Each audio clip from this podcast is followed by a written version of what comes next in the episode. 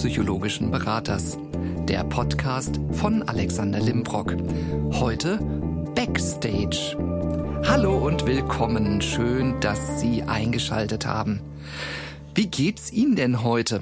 Auf einer Skala von 1 bis 10. 1 gar nicht gut, 10 super. Besser kann's gar nicht sein. Ah, überlegen Sie mal einen kleinen Moment. Wo würden Sie sich denn gerade einordnen? Also ich würde mich heute mal so bei einer guten Acht einordnen. Das liegt daran, dass ich relativ unruhig geschlafen habe die letzte Nacht. Und die Sonne scheint, das reißt wieder raus. Und es ist angenehm temperiert. Die Allergie hält sich heute auch in Grenzen. Also alles in allem ein schöner Tag und kein Montag, sondern heute ist nämlich Dienstag, Aufnahmetag. Ja, ich weiß, Sie hören die Folgen ja immer freitags oder auch nicht. Es kann ja sein, dass Sie sie auch ganz anders hören. Entsprechend Backstage. Heute geht's um einen Blick hinter die Kulissen. Und zwar wurde ich tatsächlich angesprochen auf das Thema, wie gehe ich denn eigentlich an ein Gespräch heran? Wie arbeite ich denn so im Alltag? Wie erkunde ich denn meine Klienten und deren Bedürfnisse? Gibt es da ein Patentrezept? Gibt es da einen Standard oder ist das alles sehr individuell? Wie konkret läuft denn eigentlich so eine Beratung oder auch ein Coaching ab? Und ich möchte Sie heute mitnehmen und ein bisschen Sie hinter meine Kulissen blicken, Schrägstrich hören lassen. Also, wie geht denn eigentlich so ein Gespräch los? Ich weiß ja am Anfang erstmal gar nichts von der Person, die sich bei mir meldet. Und deswegen ist das Erstgespräch, was ich immer mit den Klienten führe, auch für mich immer erstmal das Spannendste, um herauszufinden, was beschäftigt denn die Person eigentlich? Was ist denn wichtig?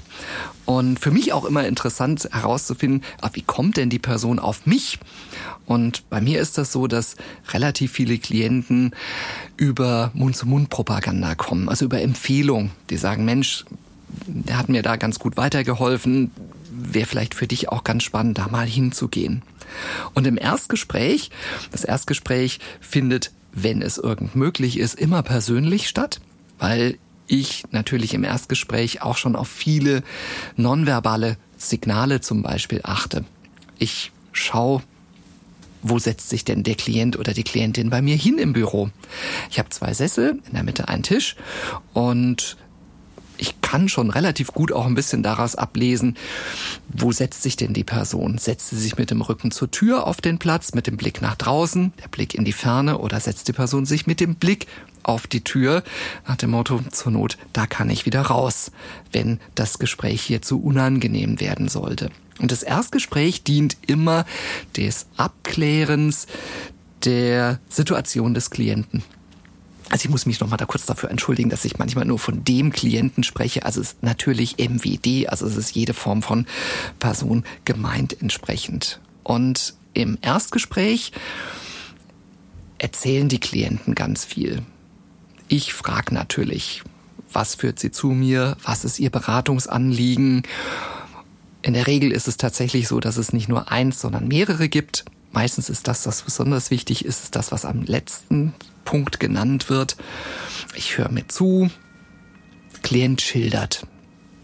Und am Ende des Erstgesprächs, ich sage immer so, da sollte man so 45 bis maximal 60 bis 90 Minuten Zeit für einplanen, können wir beide dann entscheiden, ob wir miteinander arbeiten wollen. Meine Klienten bekommen immer die Möglichkeit, darüber nachzudenken, weil es kann ja durchaus auch sein, dass ich ihnen nicht passe dass sie irgendwie sagen, ja, war jetzt ein nettes Gespräch, aber irgendwie, kennen Sie vielleicht, es gibt manchmal so Menschen, da, da stimmt die Wellenlänge einfach nicht. Und dann haben die Klienten immer das Recht zu sagen, war ein schönes Gespräch, vielen Dank dafür, ich glaube, das passt mit uns nicht. Und das ist auch in Ordnung so für mich. Umgekehrt kann es genauso sein, dass die Klienten eine, eine Situation mitbringen oder vielleicht auch eine Erkrankung, wo ich dann passen muss beziehungsweise passen sollte.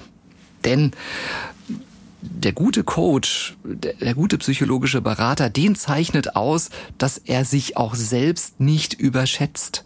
Ich gebe Ihnen mal ein Beispiel. Wir haben in der Ausbildung natürlich auch über Erkrankungen wie Esbrechsucht beispielsweise etwas gelernt. Es ist aber so, Menschen, die Esbrechsucht haben, brauchen beispielsweise eine relativ engmaschige Betreuung. Und das ist etwas, was ich in der Form auch aufgrund des nicht vollständigen Wissens nicht leiste. Und auch nicht leisten kann und dann auch nicht leisten will. Und für sowas hat man ein Netzwerk von Kolleginnen und Kollegen, wo man dann sagt, danke für Ihr Vertrauen. Ich bin an dieser Stelle nicht die Person, die Sie optimal begleiten kann.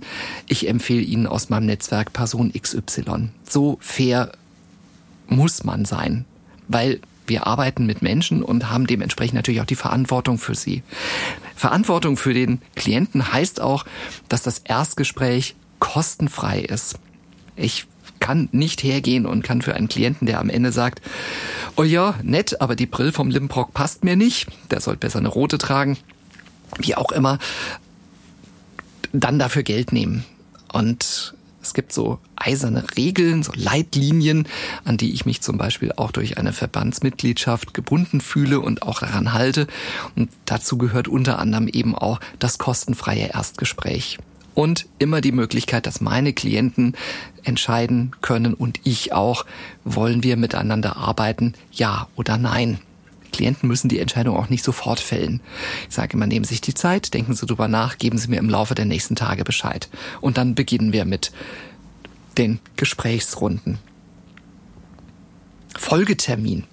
Das echte sozusagen Anamnesegespräch. Wie baut man so etwas richtig auf. Und das Ganze startet immer mit dem, was wir gerade miteinander gemacht haben, nämlich mit der Skala-Abfrage weil dieses Skalenabfragen, so wie geht's Ihnen denn gerade? Wie fühlen Sie sich jetzt in dem Moment? Wenn ich beispielsweise mit einem Klienten eine Übung mache, die kräftezehrend ist, also jetzt nicht im Sinne von ähm, wie 20 Kilo Kettlebells in meinem Büro durch die Gegend werfen, sondern wirklich den Kopf auch anstrengen, nachdenken über seine eigenen Glaubenssätze oder Verhaltensmuster. Und der Klient sagt am Anfang,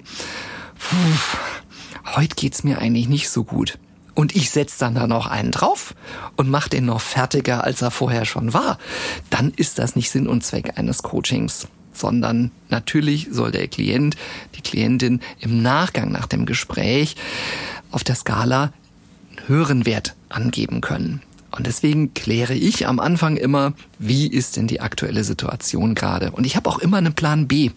Das heißt, wenn jemand sagt, hm, heute nicht wirklich so gut, sag super, dann gehen wir jetzt mal raus und laufen einen Marathon, wäre das nicht gut. Sondern dann mache ich natürlich entsprechend etwas anderes. Also Gespräch beginnt immer mit der sogenannten Skala-Abfrage. Ach, ja natürlich die Frage, die in so einem Zusammenhang auch immer gerne kommt, mache ich mir denn Notizen? Ja, natürlich. Und das ist immer das Erste, was bei mir auf den Notizen oben drauf steht. Da steht immer die Ziffer zwischen eins und zehn. Und ja, selbstverständlich können meine Klienten alle Notizen einsehen, die ich mir mache.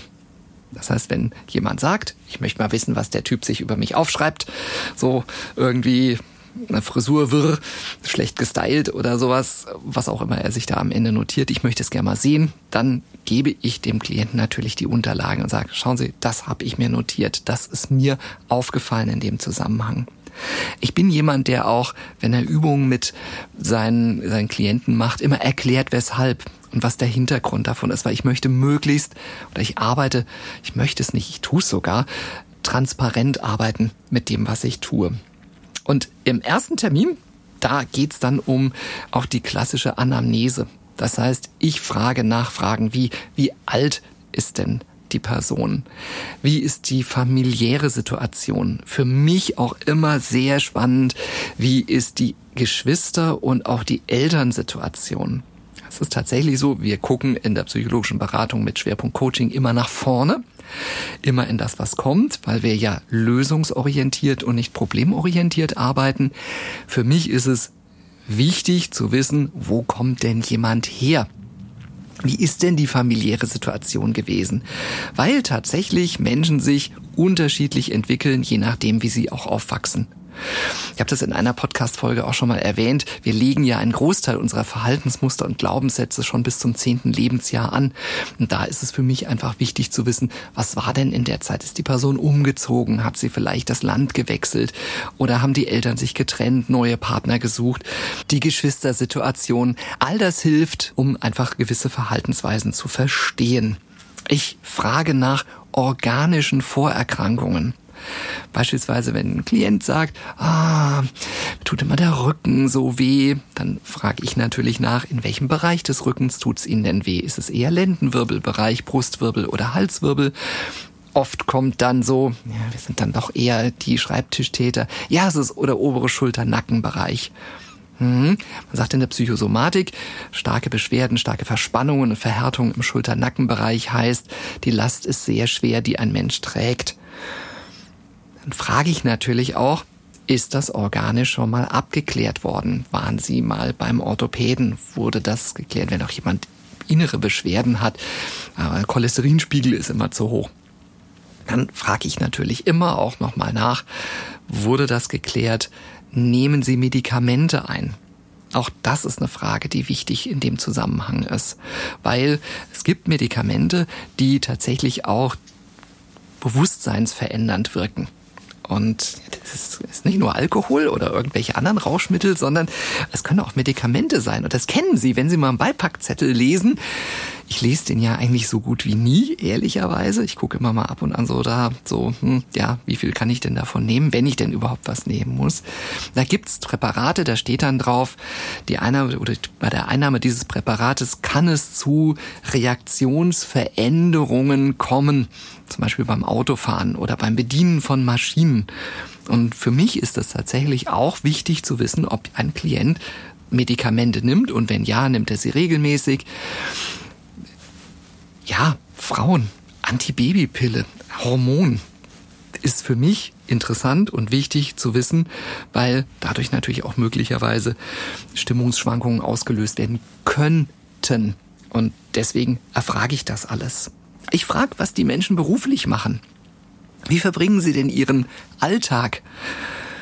Was machen Sie denn so? Sind Sie viel draußen? Arbeiten Sie im Außendienst? Sind Sie eher handwerklich tätig? Sind Sie eher im Büro tätig? Und wenn ja, was machen Sie eher Kopfarbeiter oder gehören Sie zu den Menschen, die ich ja so extrem bewundere, die, also so meinen höchsten Respekt zum Beispiel vor diesen Straßenbauern, die also bei sengender Hitze irgendwelchen Asphalt auf die Straßen kippen müssen. Ich denke, boah, das, oh, die, ich könnte das nicht. Also die haben meinen vollsten Respekt wie eigentlich alle Menschen, die sehr hart körperlich arbeiten, meinen Respekt haben, weil ich glaube, ich wäre viel zu, ich bin viel zu weichei, um sowas überhaupt zu machen. Beruf. Wie viel Zeit nimmt der Beruf ein? Das ist für mich immer spannend. Es ist eher ein Beruf, wo man alleine ist. Ist die Person selbstständig oder angestellt? Was macht die Person denn im Ausgleich? Und wie viel Zeit nimmt der Ausgleich? Ja, Hobbys zum Beispiel. Ja, was machen Sie denn als Hobby, wenn ich Sie jetzt fragen würde? Na, fällt Ihnen was ein? Also erstaunlicherweise ganz viele, so, die ich dann frage, so, ja, was machst denn du so als Hobby? Äh, äh, ja, wenn man fragt, was machen Sie denn zum Ausgleich? Dann kommt ganz oft Sport. Gut, ja, Bewegung wichtig. Ja, wichtig, dass man sich ein bisschen auspowert. Aber wie oft macht die Person das? Was für ein Sport? Ja, ist für mich zum Beispiel auch immer sehr interessant. Ist die Person eher ein Mannschaftssportler oder ist es eher jemand, der sagt, geh mir weg mit den anderen, ich will mich doch nicht abstimmen, ich renne allein durch den Wald. Oder ich setze mich aufs Rennrad und rase am Mainufer die Senioren mit den Rollatoren um.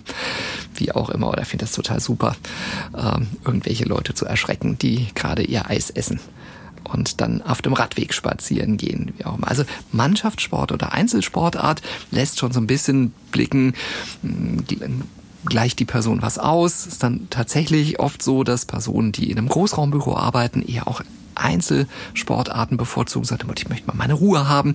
Und Personen, die eher alleine arbeiten, dann gerne auch die Chance nutzen, um im Ausgleich dann mit anderen Menschen zu tun zu haben.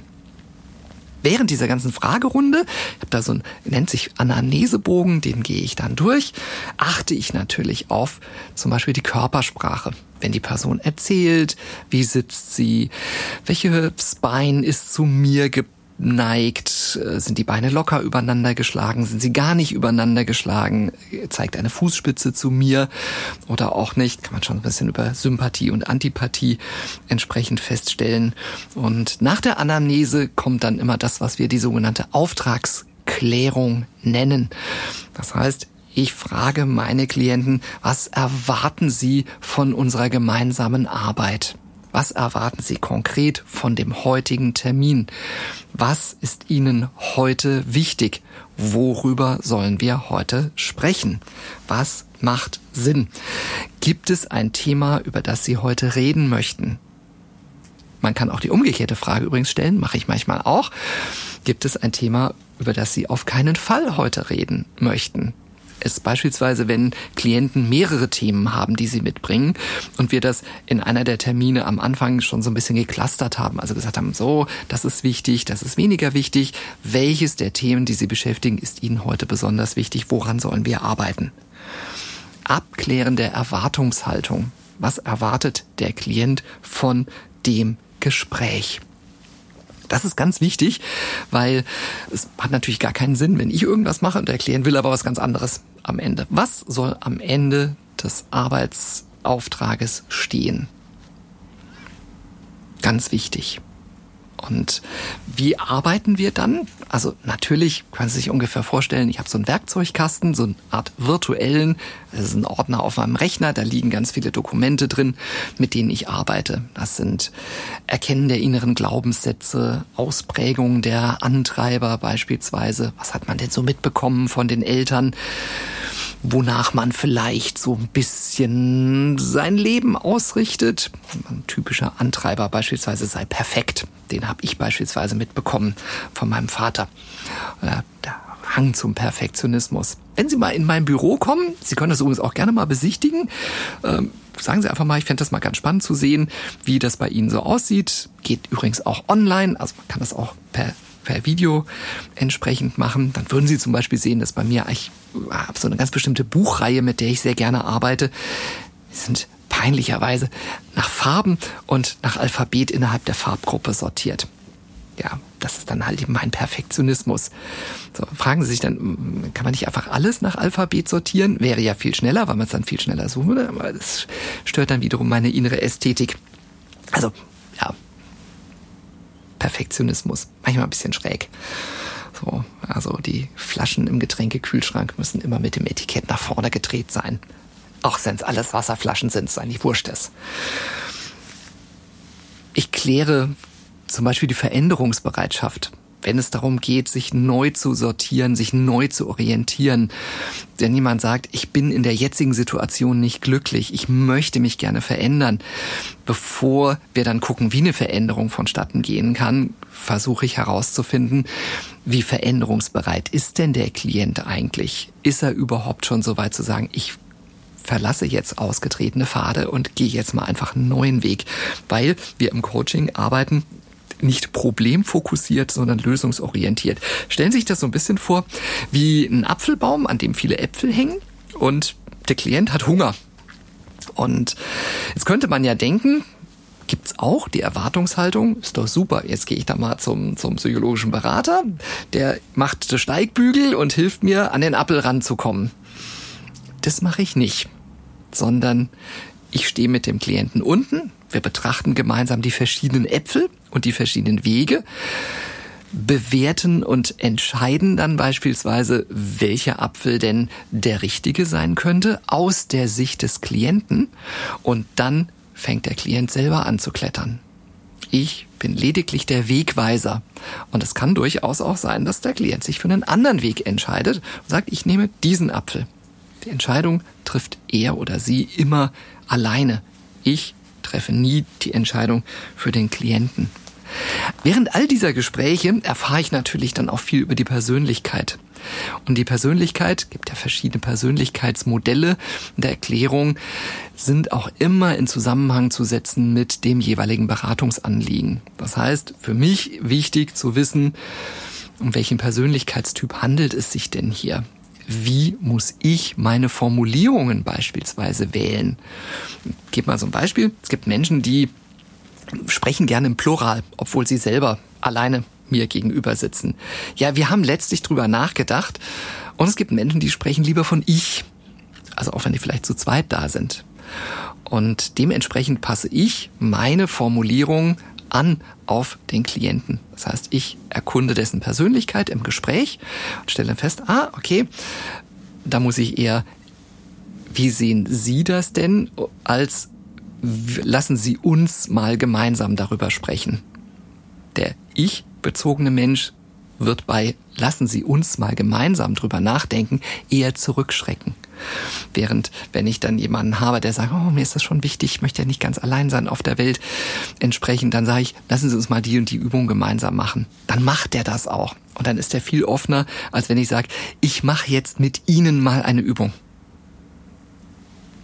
Und Sie merken, da steckt schon relativ viel Aufmerksamkeit mit dahinter. Das heißt, wenn ich so ein Gespräch führe, so 60, 75 Minuten, das ist anstrengend. Auch für mich, nicht nur für den Klienten, logisch, sondern tatsächlich auch für mich. Danach, ich mache die Termine auch nie hintereinander getaktet, kommt ein ganz wichtiger Punkt, Dokumentation. Ich bin zur Dokumentation verpflichtet. Das heißt, ich mache eine vollständige Auflistung dessen, was habe ich besprochen. Vor allen Dingen auch, welche Hausaufgabe habe ich aufgegeben? Oh nein, jetzt denken schon die Erste, da gehe ich nie hin, da kriege ich eine Hausaufgabe, habe ich schon in der Schule nicht gern gemacht. Ist tatsächlich so, dass es bei mir auch ab und an Hausaufgaben gibt. Das heißt, die Klienten bekommen einen Job, Machen Sie das bitte mal bis zum nächsten Mal. Dann beschäftigen Sie die sich mit dem Thema, vielleicht mit sich selber und dann wertet man das Ganze hinterher gemeinsam aus. Das notiere ich mir alles. Und dann wird das datenschutzkonform abgelegt, so dass es keine Rückschlüsse auf die Person gibt, über die ich mir hier die Notizen gemacht habe. Genau. Und meistens trinke ich dann einen Schluck Wasser und dann kommt der nächste Termin. Frage, die in dem Zusammenhang mal aufkam, wie viele Termine schaffe ich so am Tag? Und ich bin ja nun 54. Ich habe anfänglich vor 10, 11 Jahren auch schon mal locker fünf Termine am Tag geschafft. Derweil sind es maximal vier.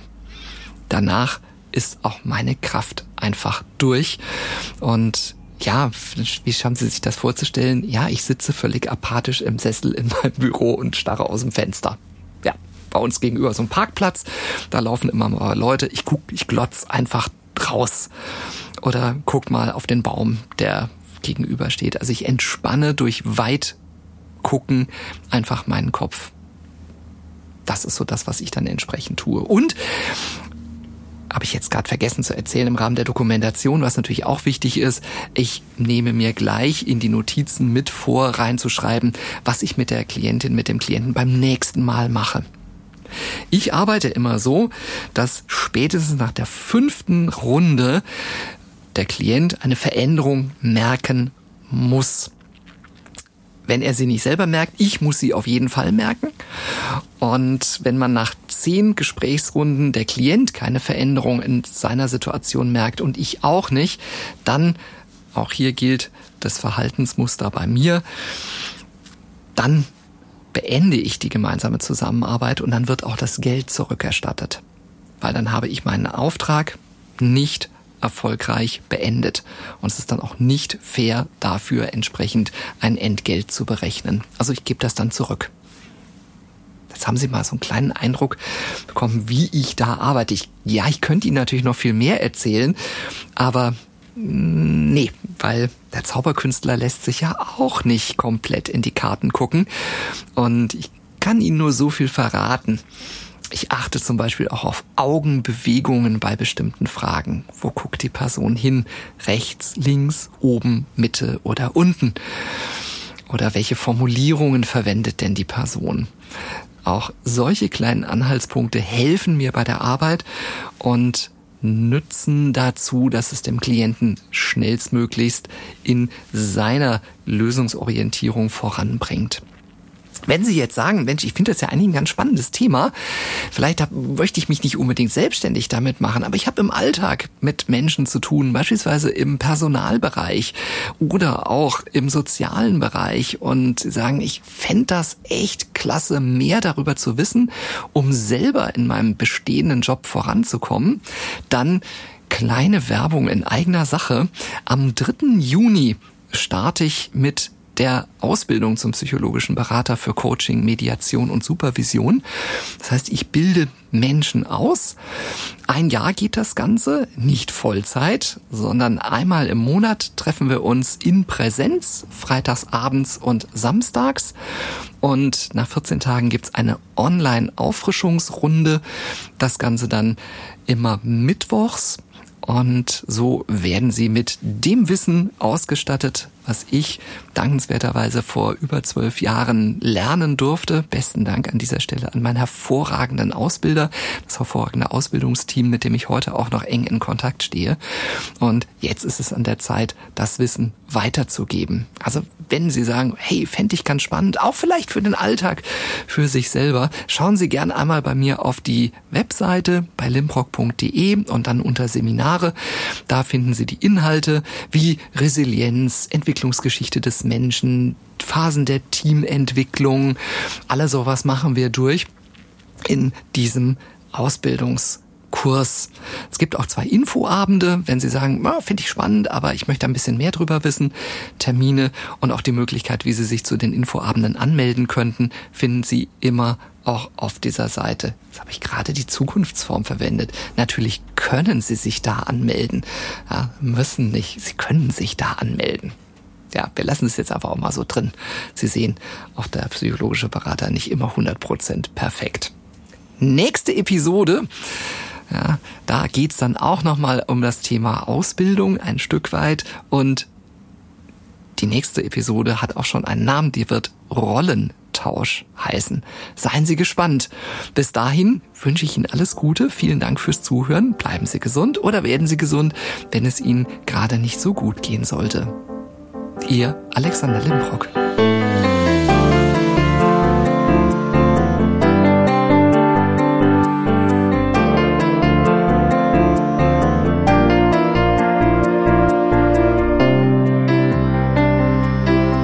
Musik komponiert und programmiert von Simon Schepp. Aufnahme und Ton Daniel Cohn.